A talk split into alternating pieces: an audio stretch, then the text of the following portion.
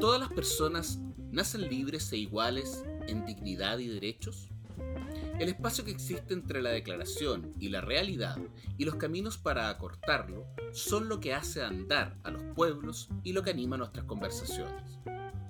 Soy Jimena Jara. Y yo soy Francisco Aedo, y esto es Entre, iguales.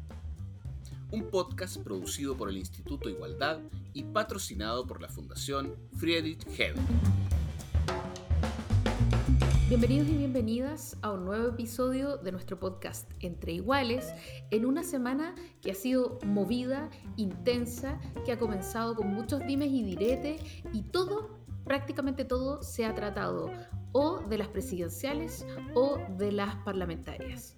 Pues bien, justamente de ese tema no vamos a hablar hoy día, porque nos parece que necesitamos una reflexión eh, más calmada, más profunda, quizás de temas que vayan más allá, y hemos querido hacer un alto eh, para poder pensar en los grandes procesos que está enfrentando Chile eh, en términos culturales y también en términos relacionales, y para eso tenemos una gran sorpresa hoy día, ¿cierto, Pancho Edo?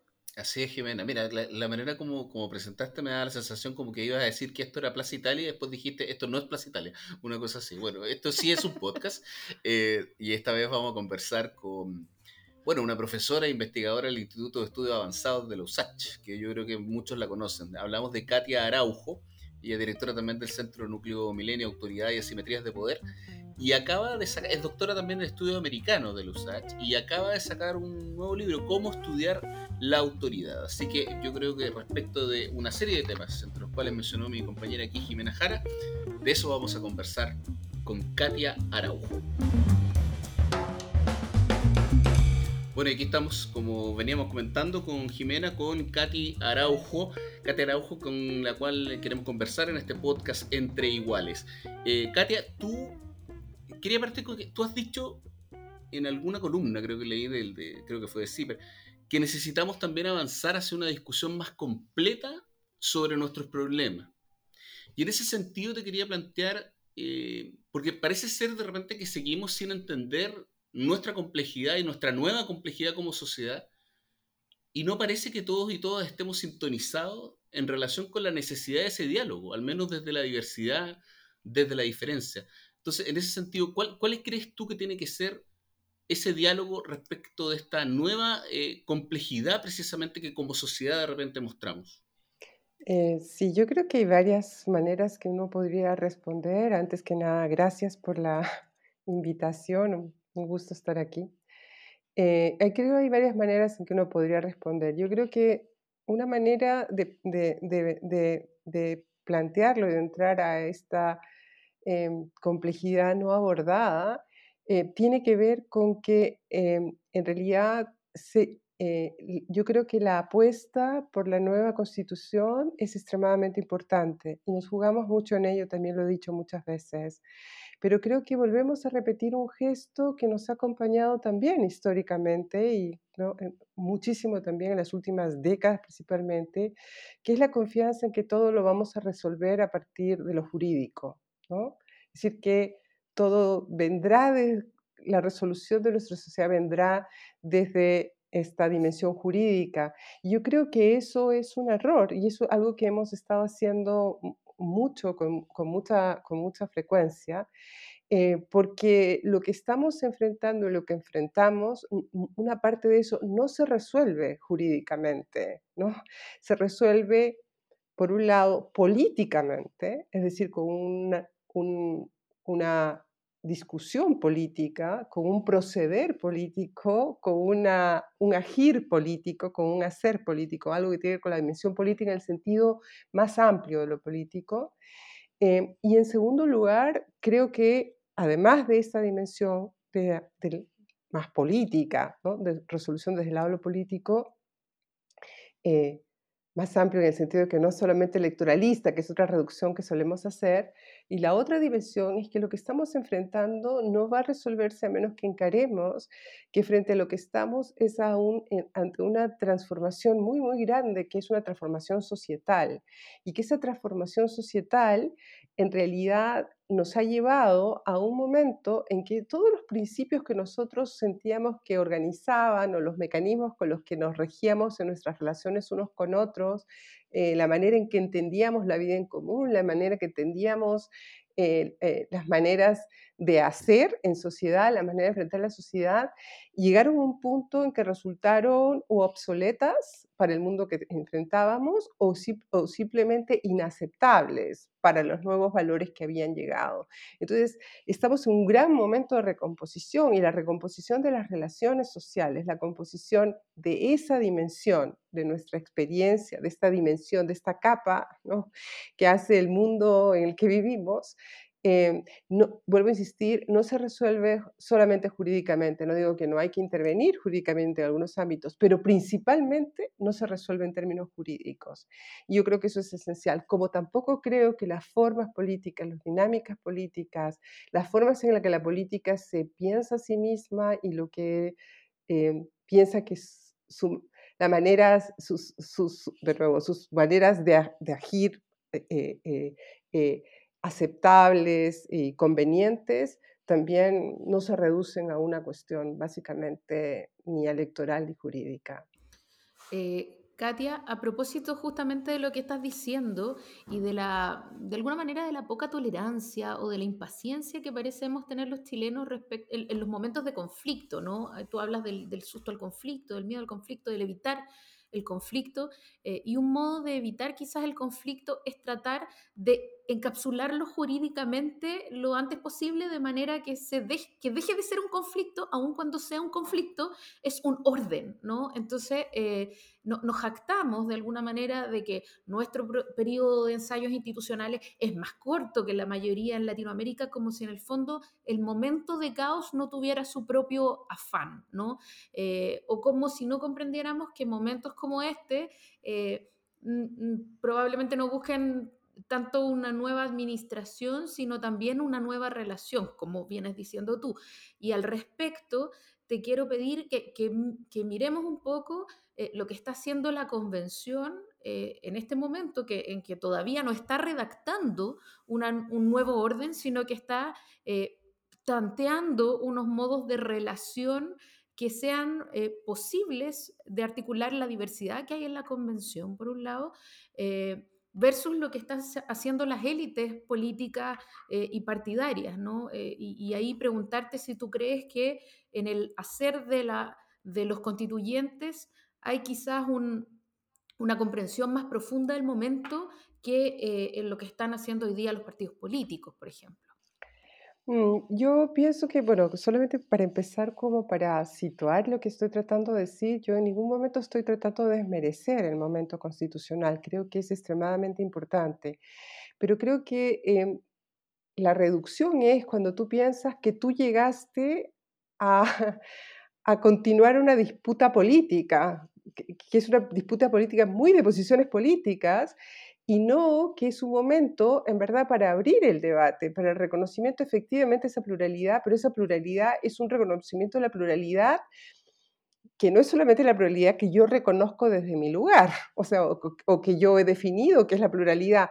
Y en eso yo encuentro que es, que es problemático, o que las conversaciones em, que deben hacerse socialmente y que deben acompañar a la, a la, a la, a la, a la, a la, a la convención eh, se reduzcan a esta cuestión de eh, yo llamo para que me den opiniones y yo voy a decir, o sea, en una cosa muy parlamentaria, o sea, uno, uno, recuerda el funcionamiento del Congreso permanentemente y a mí siempre bueno, yo, yo lo esperaba, en realidad lo estoy esperando, pienso que es un momento para abrir conversaciones, pero es abrir conversaciones como de base, ¿no? De fundamento, más que tratar de cerrar rápido las cosas. Y de fundamento, por ejemplo, es eh, discutir cuál es la relación y, no asustarse de ningún lado eh, entre la cuestión de las minorías y la mayoría. Ahí hay un tema y tenemos que resolver cómo una comunidad, una comunidad social, una comunidad política, va a resolver las relaciones entre las minorías y las mayorías. No tenemos, o sea, creo que entrar con la con la cuestión resuelta de un lado o del otro, ¿no? La mayoría lo es todo, o, o lo que yo creo que es la mayoría lo es todo, o la minoría lo es todo, te, está enviando necesariamente a un o, a una situación de confrontación o una situación en la cual en la realidad la sociedad, la sociedad que somos muchos, y no solamente los políticamente informados o los políticamente interesados, que somos muchos, no vamos a acompañar el proceso. Entonces es como, es como, es como una discusión más de base, más grande, donde sí, seguramente para, eh, eh, voy a dar un ejemplo que quizá pueda ser polémico, pero seguramente em, para muchos se puede comenzar a discutir por qué tenemos una bandera o por qué tenemos un himno y por qué lo cantamos pero esa discusión hay que hacerla como conversación, porque no para todo el mundo es evidente. Eh, finalmente son los signos que han producido para esta comunidad formas de idea o, alguna idea de integración. Estoy dando un ejemplo de un lado, puedo dar el ejemplo del otro y también puedo decir por qué vas a imponer algo que por supuesto estaba históricamente, porque, pero ¿por qué se tiene que quedar toda la vida? Podemos pensar en transformarlo, pero eso es una conversación. Esa es una conversación que tiene que darse, porque no es de suyo que uno imponga ni de un lado ni del otro. Para muchos, en realidad, como uno lo ha escuchado, para muchos es como incomprensible la cuestión del himno.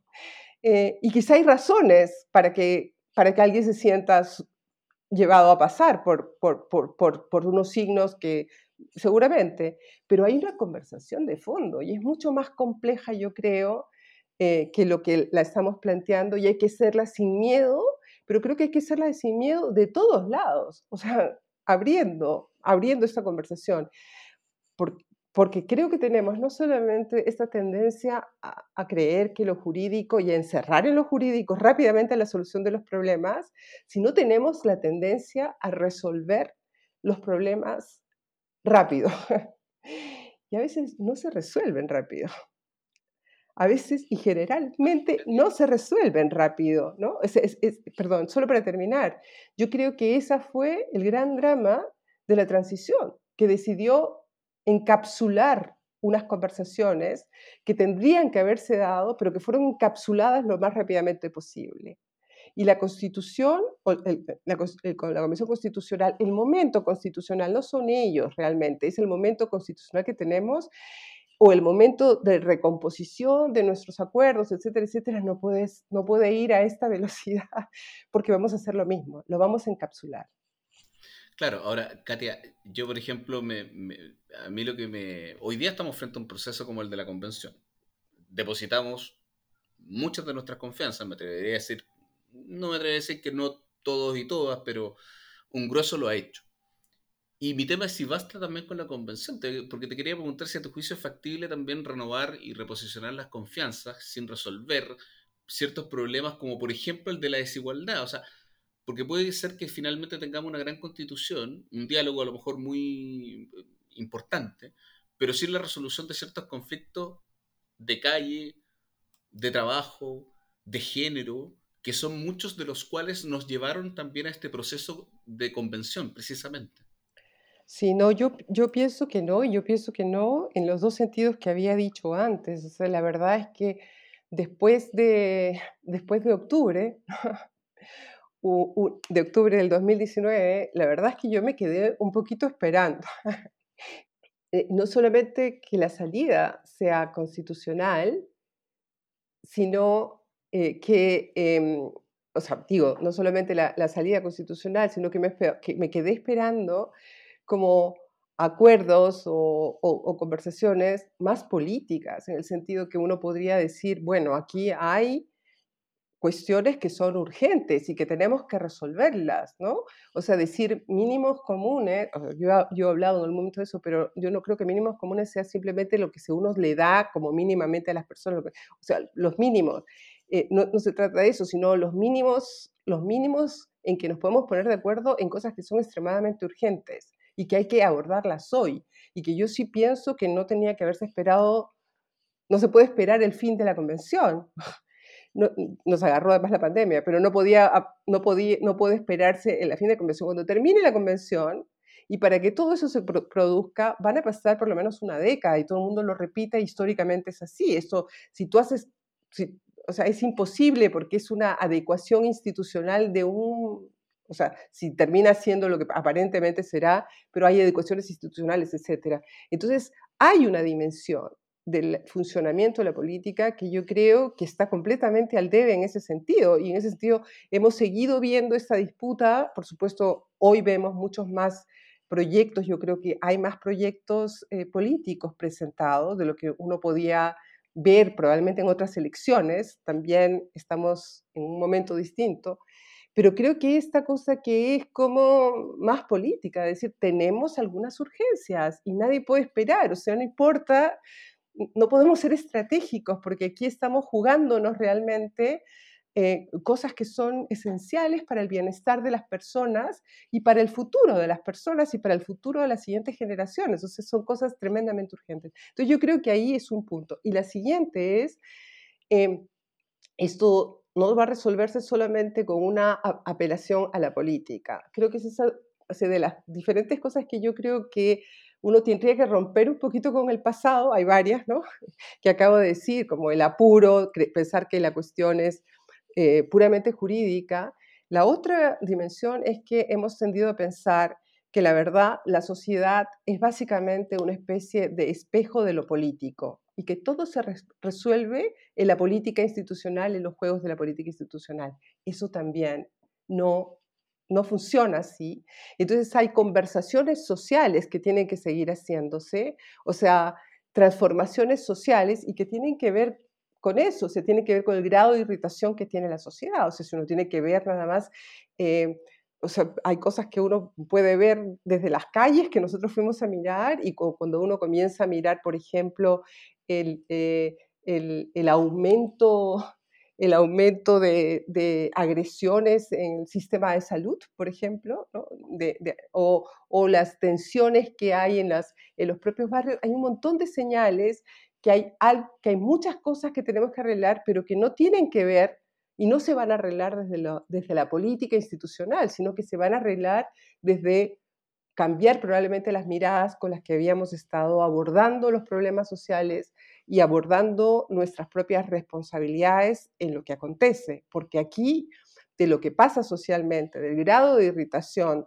del grado de, erosión de algunas relaciones, somos responsables todos y todas, ¿no? Entonces, este, creo que ahí hay un, aldebe. Creo que son dos aldebes bien, bastante importantes eh, eh, eh, en términos de, de la política, pero también de la propia sociedad. Y esa discusión social, esa conversación social, es muy difícil cuando, cuando, cuando aparece desde la política un juego de polarización que, que, pone velos también, ¿no? que, que, de nuevo encapsula una vida social que es mucho más rica, es mucho más, este, es mucho más compleja y en la que en realidad los que van a tener los que tenemos la responsabilidad de transformarla somos cada uno de nosotros. O sea, es el lado extraordinario de nuestra ordinaria vida. o sea, la tarea extraordinaria que nos toca a cada uno de nosotros, que es poder transformar realmente una sociedad que está muy complicada. O sea, muy complicada, muy complicada, muy irritada, muy tensionada. Eh, y al mismo tiempo, em, eh, una sociedad con, que yo diría, con una, con una, con una fuerza, ¿no? individuos con una energía, con una fuerza, con una capacidad para salir adelante, con grados de solidaridad y de ternura relacional muy grandes, pero muy, todo, esa, todo eso muy en, eh, en el grupo más cercano, ¿no? muy, muy, muy, muy en el grupo más cercano o muy en, el, eh, en la cosa de, de digamos, los otros, los que tienen, o sea, como, como decía, una solidaridad descendente o una empatía descendente, como decía eh, esta investigación de Tenemos que hablar de Chile, que me parece que está muy bien lograda esa, esa, esa, esa idea, ¿no? que, que, también yo pienso que hay. Em, pero hay mucho de eso también, es mucho más compleja la sociedad. Sí. Katia, y a propósito de lo que vienes diciendo, eh, justamente a propósito de la conflictiva y nunca acabada construcción del orden deseado, por decirlo de alguna manera, pero rescato ahí también eh, no solo lo conflictivo, sino que también el orden, que es, eh, o, el reordenamiento, que es de lo que somos fan los chilenos, pero, pero que es una construcción permanente, y de esto que tú hablas de la, de la empatía descendente, ¿no? de este de este cariño, de esta profundidad, de esta incondicionalidad en los grupos más próximos versus la aversión profunda o la desconfianza institucional y también en nuestras autoridades. ¿no? Eh, aquí hay relaciones por reparar de manera súper eh, profunda eh, y ahí quiero entrar un poco en tu conversación, en tu trabajo sobre la, idea de la autoridad, porque, porque la aversión a la autoridad se explica quizás, o aquí tú me corregirás, eh, a partir de la, de la mm, no legitimidad del, del, otro como autoridad, ¿no? Entonces, ¿cómo es posible que, que volvamos a la empatía entendiendo que es necesario un orden? Eh, o, si esto tiene que, este desorden, entre comillas, o esta conversación sobre el orden, tiene que alargarse antes de cristalizar en un nuevo proyecto. O sea, eh, quizás valorar el momento de la catarsis o quizás eh, abrir las voces de manera que, que la legitimidad de las autoridades que de ese orden surjan sea posible. Sí, Jimena, yo pienso que ahí tenemos, para poder avanzar, tenemos que hacer algunas distinciones que son muy importantes. Y en esas distinciones, poder dejar el pasado. Y la primera distinción que yo haría es entre orden y regulación. Porque cuando decimos orden, inmediatamente lo que pensamos es esta tradición de orden, que el orden está por encima de todo, ¿no? El orden como vamos manteniendo este, el statu quo tú escuchas orden y entonces inmediatamente haces esa asociación histórica del statu quo y de una preeminencia del orden por sobre cualquier otro criterio. Y además un argumento para mantener el control sobre la población. Eh, yo creo que efectivamente eso es algo que se puede criticar y que se tiene que criticar, como esa idea primó sobre, y eso dejó sin, muchas veces sin mirar, es cuestión de ver las últimas décadas, los procesos que de verdad ocurren en la sociedad y el hecho de que, bueno, no todo es tan perfecto, etcétera, etcétera. Pero eso es una cosa. Y otra cosa muy distinta es que porque discutas esa forma de, ¿no? de entender las formas de control social, no, no consideres que cualquier sociedad requiere formas de regulación de las relaciones sociales tienes que poder regularlas. Y entonces yo creo que lo que nos está pasando a veces es que confundimos una cosa con la otra y nos parece que hay que, no sé, como olvidarse del orden, pero olvidarte del orden es olvidarte de la regulación social. Y tú tienes que pensar en cómo regulas las relaciones sociales, porque en realidad a menos que tú, todos volvamos a, nos volvamos rusonianos, o sea, que pensemos que todos somos almas bellas, Em, que creo que la historia no nos permite pensarlo de esa manera, tenemos que reconocer que todos tenemos esos lados que somos competitivos, envidiosos. Eh, vamos a intentar este, ganarnos por la fuerza, que si nos dejaran probablemente seríamos, etcétera. Y que hacemos, las sociedades mismas hacen un esfuerzo para que estas cosas no ocurran. Entonces, hay que regular las relaciones sociales. ¿Por qué hay que regularlas? Por un principio básico de la democracia, que es, y de la ley, que es, que se haya pervertido es otra cosa, pero que es defender al más débil. Porque la regulación social es básicamente un elemento central para la regulación del más débil. Si queremos hacer sociedades más justas, tenemos que pensar de una nueva manera cómo entendemos la regulación social, pero tenemos que pensarla y no asumir de que todo está mal y que no, y que todo lo que vuela a orden o a cierto tipo de control o cierto tipo de límite está mal. Yo creo que ese es un problema grave. La siguiente em, la, siguiente cosa que yo pienso, a partir de mis investigaciones, estas no son opiniones, ¿ah? a partir de las investigaciones que, hemos que estado haciendo todo ese tiempo, es que la otra gran confusión es entre autoridad y autoritarismo. Como hemos tenido unas formas de ejercicio de autoridad autoritarias, de tipo autoritario, que las personas las reconocen como esas, hoy dejar atrás el autoritarismo, que es una gran cosa que podríamos hacer en esta sociedad, es, como lo mismo que dejar atrás la autoridad. Pero las sociedades no funcionan sin autoridad, porque la autoridad no es autoritarismo, o sea, el ejercicio de la autoridad no tiene que ser autoritario. ¿Y qué hace la autoridad? La autoridad básicamente permite que hayan tareas sociales que se cumplan y que requieren que unos tengan provisionalmente más poder que el otro para influir en lo que el otro va a hacer, en influir en orientar sus actos, etcétera, como cuando educas, etcétera. Y esa es la autoridad, ese fenómeno es absolutamente indispensable para la vida social, ¿no? O sea, eh, y, autoridad hay en la relación que tienes con tu mamá, que la que tienes con, con, eh, eh, con, no sé, con el presidente, con el alcalde, que son políticas, pero también con el profesor o con la profesora, o también con alguien que admira. Ser ese fenómeno, o con alguien en la fábrica que permite que finalmente un producto se produzca. Entonces, yo creo, y, creo que en el trabajo que estoy haciendo, está, en, en este último trabajo que, acabo, que acabo de publicar sobre autoridad, es lo que más estoy tratando de insistir es, exacto, cómo estudiar la autoridad, em, es, que ah, hay que comenzar a diferenciar claramente, pero sobre todo hay que considerar que la autoridad no es lo mismo que dominación y tampoco es lo mismo que integración y es neutral. Por supuesto, puede tener destinos de dominación, pero sobre todo hay que entender que una cosa es el fenómeno de autoridad y otra cosa es el autoritarismo. Y aquí estamos, yo creo, a veces confundiéndola. El riesgo más grande es renunciar a ejercer la autoridad. Ese es el riesgo más grande que tenemos. un riesgo muy grande son las reversiones autoritarias. El otro gran riesgo es la renuncia al ejercicio de la autoridad, porque muchas veces la renuncia al ejercicio, de la autoridad lo que produce es que la ilusión o, la tendencia a que resolvamos las cosas en función de quién es el más fuerte. O sea, igual nos va a llevar en algún, en algún punto a reversiones autoritarias. Katia, en tu libro, en Cómo estudiar la autoridad, este último libro, tú planteas que la autoridad tiene mala prensa, lo, dices incluso textual. También yo diría que es como un claro llamado a la reflexión y a poner nuevas ópticas o enfoques para estudiar el, el fenómeno, que, que finalmente es central para cualquier sociedad también.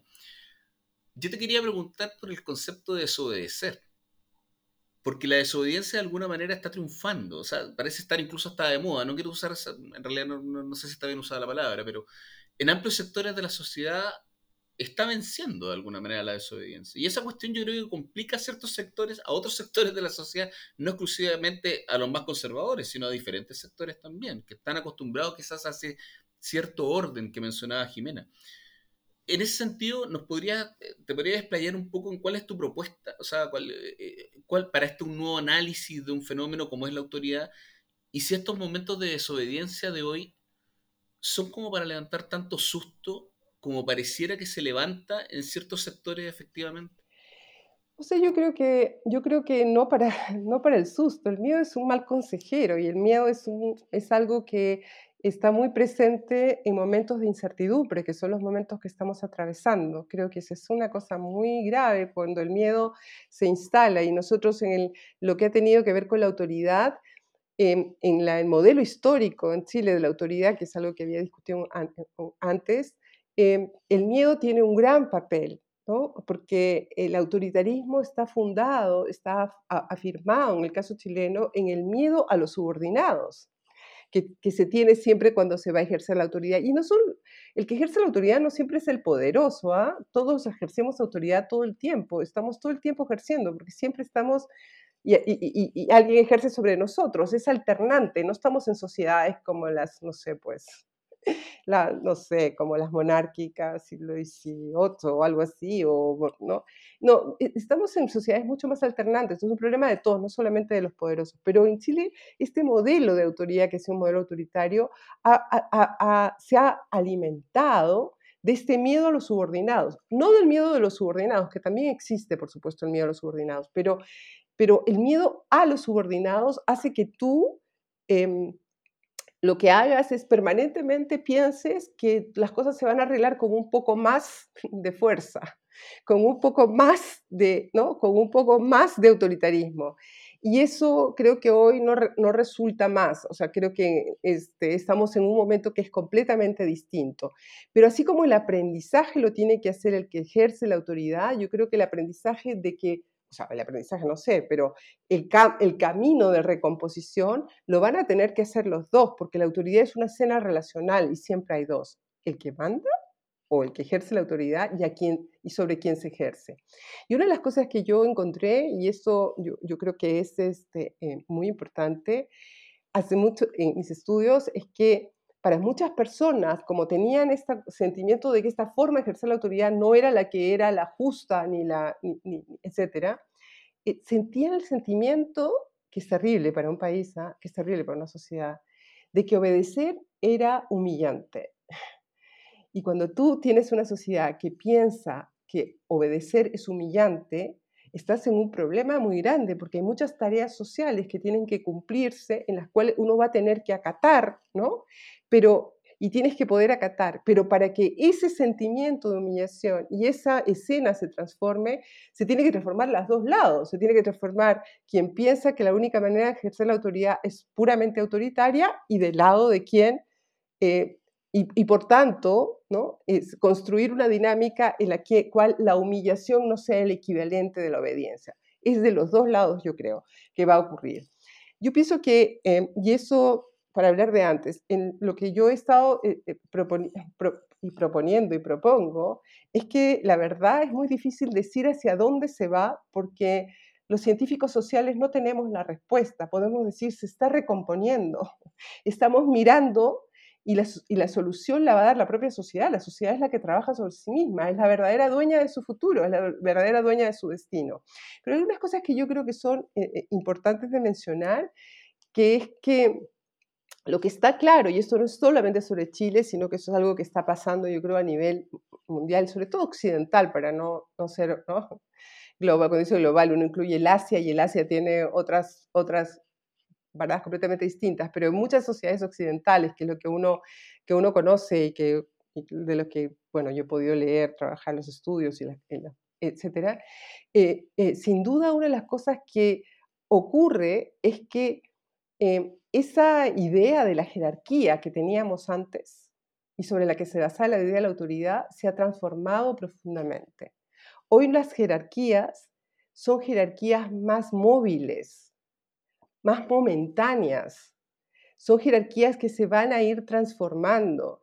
Y, con y, muchas veces una cosa que uno ve ocurrir es que las personas que ocupan en un determinado momento un lugar de autoridad piensan que esa autoridad tiene que ser permanente y tienen muy poca tolerancia a, bueno, no sé, pues, estoy en clase, de repente mis estudiantes me escuchan un poco más, pero si estoy en un bar tomándome una cerveza con ellos, no tengo por qué ser la que ni habla más ni a la que le cree más. O sea, seguramente hay mucha otra gente que es mucho más divertida. Mi autoridad acaba de desvanecerse y entonces no hay ninguna razón por la cual yo tenga que exigir en ese momento una asignación de autoridad distinta en el sentido que yo tendría en una sala de clases probablemente porque mi función es una función de transmisión de conocimientos para lo que me autoriza probablemente el hecho de que tengo bastantes más años que mis estudiantes trabajando, pero no me autoriza a tener la verdad tampoco, ¿no? Pero que hay algunas cosas que puedo, etcétera. Eh, no me, y eso, lo, cual no quita, por supuesto, que las relaciones de respeto estén en juego en cualquier lugar en que estemos, pero lo que, a lo que quiero ir es, teníamos una idea de una, de una idea de autoridad que era una idea muy, mucho más estable, mucho más así como, ¿no? Como permanente que, ha, que se ha modificado. Como también creo que se han modificado algunos como elementos o soportes de como uno tenía para sostener la autoridad, que ya no funcionan más, o sea, que algunos soportes de la autoridad no están funcionando más, que hay, que hay, que hay, o que hay cosas que perdieron autoridad, ¿no? Yo me quedé muy impresionada en un momento cuando era todo este debate por la cuestión de la estatua de Baquedano, etcétera, etcétera, porque estaba en un, en un grupo y en ese grupo había, había, había gente que era gente más bien, yo diría como gente conservadora, de derecha, y había varias generaciones. Em, y los más jóvenes, yo me quedé muy impresionada por todo el debate, que que, no quería, que la derecha no quería, bueno, gente de derecha no quería que bajara a Baquedano, mientras que los otros eran más flexibles. Pero de pronto escuché decir, bueno, pero que se lo lleven, ¿qué importa? Era una cuestión generacional. O sea, la estatua de Baquedano, que para muchos representa mucho para sectores, para sectores más jóvenes, era como, no estaba claro cuál era la razón por la cual tenía que quedarse o teníamos que defenderla. Yo no estoy defendiendo ni que la saquen ni que la pongan y yo puedo entender que tenga mucho significado para algunos, pero lo que quiero decir es, eso se está modificando de manera muy acelerada y nosotros estamos probablemente insistiendo en esta cuestión de que las, los signos de respeto a la autoridad son unos que ya no son, que las cosas que tienen autoridad son unas que ya no son, y que las autoridades o, que las relaciones de autoridad tienen que ser permanentes y estables. ¿no? hay, hay una investigación muy bonita sobre escuela que muestra cómo la autoridad va cambiando a los profesores según el espacio de la escuela que se esté siendo ocupado. Y es muy lindo porque va, va mostrando cómo el tipo de relación es una en el patio, otra eh, cerca a la entrada de la, sala, otra en la sala, va, va, modificándose. Y yo creo que eso es lo que vamos a tener que aprender, que la autoridad es indispensable para la vida social, que no podemos vivir sin autoridad porque es el reino del más fuerte y de la imposición, eh, pero que tenemos que entender que hoy estas relaciones de autoridad se van a dar de, y se van a dar de maneras distintas y nos tenemos que en ese punto relajar, ¿no? Por un lado, y por otro lado, tener mucho cuidado de no abdicar a, ese ejercicio de la autoridad y no abdicar a una reflexión de la autoridad. Y eso lo digo sobre todo porque yo pienso, y eso lo he escrito, así que eh, en otros lugares, yo creo que la izquierda y un pensamiento más progresista ha pensado poco en la cuestión de la regulación social y el problema de la autoridad, porque ha pensado que es un problema eh, básicamente de dominación o, básicamente conservador. Creo que no, tenemos que tratar, eh, tratar de, pensar en estas dimensiones, ¿no? así, como, así como, como reconocer que la democracia en realidad tiene su espacio de validación en las experiencias cotidianas y ordinarias, que es otro lugar de validación de la democracia que es otro lugar, que no es el lugar ni de las urnas, ni de cómo funciona, ni de los procedimentales. Es que la democracia y la prueba de la democracia la hacemos en nuestras experiencias ordinarias, en el día a día, en las relaciones con los otros. Y yo creo que son cosas que tenemos que ir aprendiendo, porque, porque están cambiando y veremos cómo las resolvemos. Tenemos riesgos, más de uno, y claro, son serios, pero pero son así los momentos de cambio.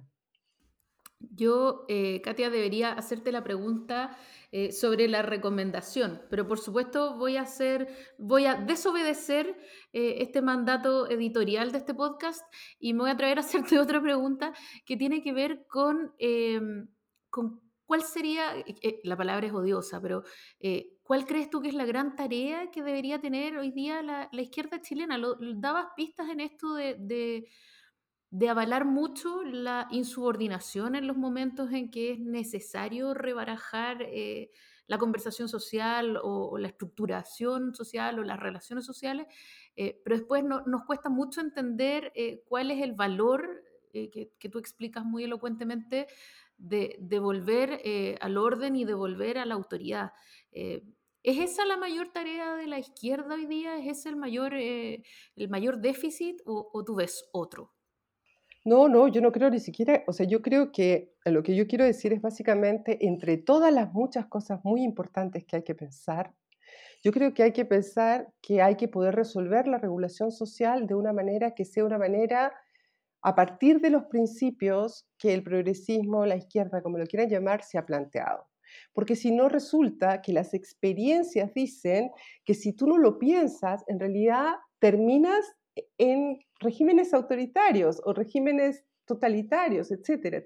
Hay una reflexión muy importante de, hacer, de hacerla y hacerla en un momento como esta. Y en ese sentido, al pensar la regulación, uno tiene que pensar también en cómo uno, ese ejercicio de autoridad eh, se ha transformado y, y, también creo que hay que pensarlo y en ese sentido, bueno, tu pregunta es mucho más política que social, tiene que, hay una reflexión sobre lo que es la, la autoridad política que es esencial para la para la izquierda, pero yo no diría, y, en tercer lugar lo que he dicho antes, es decir, que la democracia se verifica, se verifica en las experiencias ordinarias de las personas, eso es esencial, que, que es una comprensión esencial para la izquierda. Y luego de eso, creo que tiene eh, una, una obligación de partir por considerar que, igual que la derecha, aquí todos, que el, el país, las sociedades son plurales y que las sociedades no van al ritmo de que van las minorías politizadas activamente y que hay que generar procesos para que los grandes cambios que se puedan producir sean acompañados por la sociedad en su mayor parte, nunca somos todos, nunca en su conjunto completo, pero la mayor parte los acompañe porque los riesgos de reversión son muy grandes. En grandes momentos de transformación, yo creo que lo más importante es poder renunciar al, em, a la seducción del cambio rápido y a la seducción de pensar de que tenemos la verdad y que lo que, lo que, lo que nosotros pensamos es lo bueno y lo correcto. Tenemos que romper esa seducción, porque probablemente lo sea, pero tenemos que dar pruebas, testimonios, argumentos y entender eh, otras, la posición, las posiciones, yo no estoy hablando de la derecha, estoy hablando de la posición de la sociedad en su conjunto, es decir, ese conjunto de gente que no tiene y no tiene por qué interesarse profundamente por la política y que no tiene por qué, pero que tiene que poder eh, tener, o sea, y en eso también, no el gesto autoritario de que les impongan ciertas ideas, sino que efectivamente sean eh, como, como una autoridad política, una, una, una, una una, una, estrategia, una, una, una una interpelación, esa es la palabra, una interpelación dialogante, auténticamente democrática. Y eso quiere decir que tú tienes que explicar por qué algunas cosas. Nos miramos demasiado entre nosotros y nos parece que es de evidencia, evidencia, evidencia por qué las minorías son tan importantes y tienen algunas preeminencias respecto a la mayoría. Y es probable que, pero tenemos que explicarlo, y, quizá tenemos que poner a prueba nuestras posiciones y tenemos que armar una relación entre, entre, estas, para dar un ejemplo que acabo de dar, y creo que hay muchas. Entonces tengo la impresión de que hay muchas tareas, además de las tareas políticas concretas, del desarrollo, de eh, todas esas.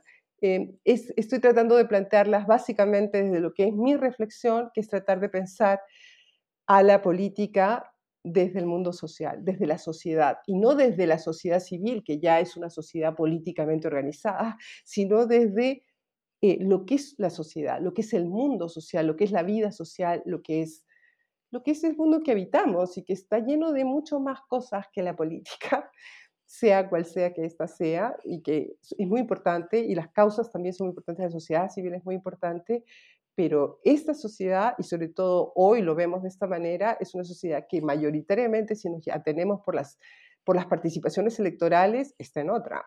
Y hay que entender por qué está, ¿no? Y cómo, cómo hacemos un lazo político, que sea un lazo político de no imposición, eso yo diría. Katia, te queremos agradecer muchísimo por haber estado con nosotros en este podcast en, Entre Iguales. Y como te mencionaba en algún momento, eh, te queremos pedir también que nos des una recomendación. Puede ser un, libro, puede ser una película, una serie, lo que estés viendo, un artículo, lo que sea. Solamente te quiero decir que por lo menos en dos ocasiones, invitados nuestros nos han recomendado artículos o libros tuyos. lo recordamos, así que por eso no, es, un gran tema. Así que no, sé, nos creamos tu recomendación, por favor. Pero no te preocupes, no te voy a recomendar un libro mío. no, eso lo voy a hacer. no, mira, hay dos libros que quizá a mí me gustaría recomendar, si, eh, si, si tenemos. Uno es es, en realidad es mi lectura de cabecera y es muy extraño, pero es un libro del siglo XVII, eh, que es un libro que, se, que, son las máximas de François de Rochefoucauld, que yo creo que es extremadamente importante por dos razones. Una, porque yo creo que, em, que es una lectura muy bonita de la vida social, es un ojo muy aguzado que nos permite mirar ¿no? una época, o sea, la vida social, la, vida social desde estas cosas pequeñas y también porque es una, una, una mirada muy aguda al amor propio. Y yo creo que esa cosa del amor propio es algo que hoy tenemos que revisarnos cada uno. Y el segundo es otro libro que es maravilloso, que se llama El miedo en Occidente, que es de un historiador francés que se llama eh, Jean Delumeau Em, y, me parece muy lindo porque es un, es, un, es un texto maravilloso en el que te muestra históricamente, a partir de la cuestión de la peste y otras cuestiones, eh, el daño que produce el miedo.